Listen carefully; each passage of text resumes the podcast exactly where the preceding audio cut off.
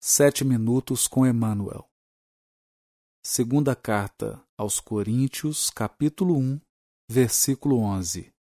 Comentário do livro Alma e Luz, capítulo 4, intitulado Círculos Intercessórios.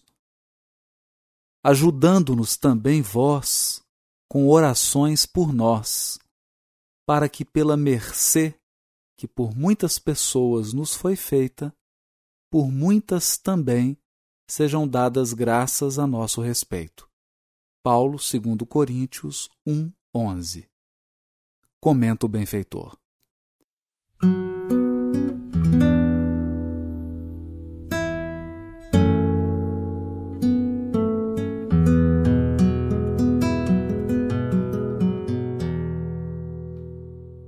O mal empreende o ataque.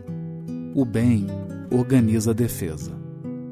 O primeiro movimenta a agressão, estabelece o terror, espalha ruínas. O segundo mobiliza o direito, cria energias novas, eleva sentimentos e consciências. Os povos pacíficos da atualidade encontram problemas de solução imediata, cuja equação requer ânimo sadio. Como interpretar o assédio da força? Como receber as novas modalidades de tirania? O ataque do mal vem à sombra da noite. O golpe traiçoeiro não espera declarações diplomáticas. Nem a invasão generalizada obedece a protocolos políticos. Muitas nações mantiveram-se à margem dos grandes conflitos guardando a neutralidade e as tradições do direito internacional. Nem por isso, todavia, tornaram-se respeitadas. A onda de barbarismo envolve países, coletividades, continentes. É necessário que o bem organize a defesa.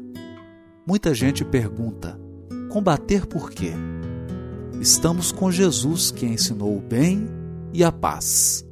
Entretanto, é indispensável não esquecer que existem padrões de pacifismo e padrões de passividade. O Mestre é o príncipe da paz. Contudo, é imprescindível raciocinar quanto ao que seria do cristianismo se Jesus houvesse entrado em acordo com os fariseus do templo a Batalha do Calvário iniciou o movimento de defesa do Evangelho. Continuaram então as batalhas cristãs, desde os circos romanos até os campos sangrentos da atualidade. Eis que o Brasil, generoso e pacífico, foi convocado às lutas da defesa.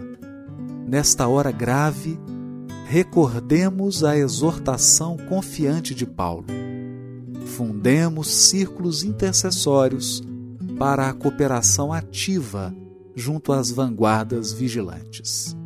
Organizemos ligas de orações nos templos, nas instituições e nos lares, compadecendo espiritualmente no esforço defensivo, auxiliando também nós no valoroso combate do bem. Marcante página do benfeitor ditada na época da Segunda Grande Guerra Mundial, em que Emmanuel, muito diferente do estilo que normalmente lhe caracteriza, fala revelando uma certa angústia, um certo temor, preocupação com o destino das nações e com os acontecimentos que envolveram a Segunda Grande Guerra. O texto de Paulo é um texto difícil. No original grego, há várias dúvidas quanto à conexão de partes das orações. Fazendo uma tradução um pouco literal do texto, nós poderíamos dizer que ele diz o seguinte: cooperando, ajudando, também vós, na súplica, na oração ou com súplica, com oração a favor de nós, para que, a partir de muitas faces, carisma, o dom concedido a nós pela intercessão de muitos se dê graças a nosso respeito ou a favor de nós. É um texto realmente bem difícil e nós citamos aqui o comentário da segunda epístola aos Coríntios, editado pela série Cultura Bíblica da editora Vida Nova, comentário do autor Colin Cruz. Ele resume bem o texto ao dizer: ajudando-nos também vós com as vossas orações a nosso favor. Paulo estava convencido da eficácia da oração intercessória e reiteradamente pedia orações a seus amigos. Romanos 15, 30 a 32 e Efésios 6, 18 a 20. Todavia, uma das características do apóstolo era sua preocupação não apenas pelo livramento pessoal, concedido em resposta a muitas orações, mas também que se oferecessem ações de graças àquele que concede o livramento. Paulo exorta aos coríntios que o ajudem orando, para que por muitos sejam dadas graças a nosso respeito, pelo benefício que nos foi concedido por meio de muitos. A expressão muitos neste versículo é a tradução de polon prosopon, literalmente muitas faces. Provavelmente se trata de emprego figurado de prosopon, significando apenas pessoas ou indivíduos, de modo que o texto pode ser adequadamente traduzido assim: Muitos darão graças a nosso respeito pelas bênçãos a nós concedidas em resposta às orações de muitas pessoas. No atual contexto de oração, é possível que prosopon tenha sido empregado para dar ideia das faces das pessoas voltadas a Deus em oração.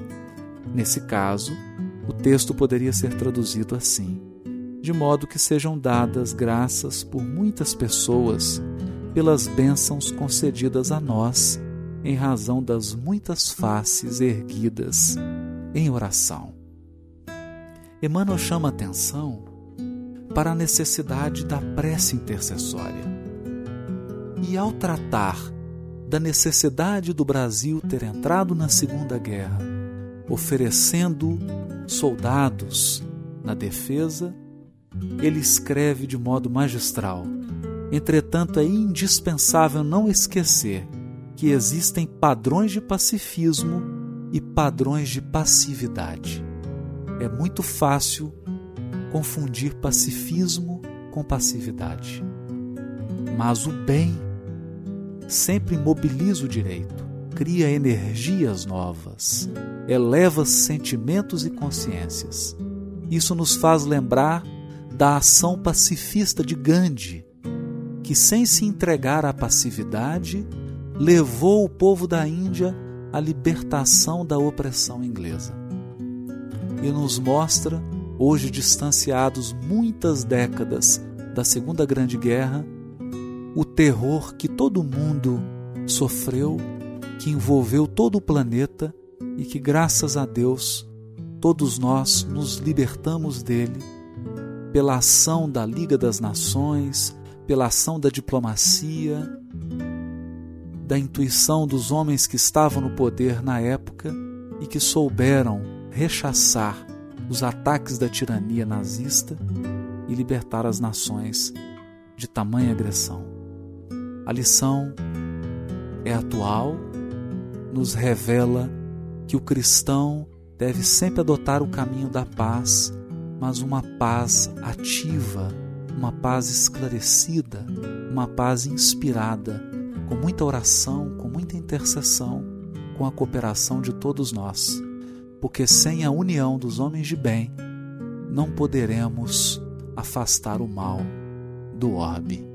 Nos faz lembrar da letra de música popular que diz: Paz sem vós não é paz, é medo.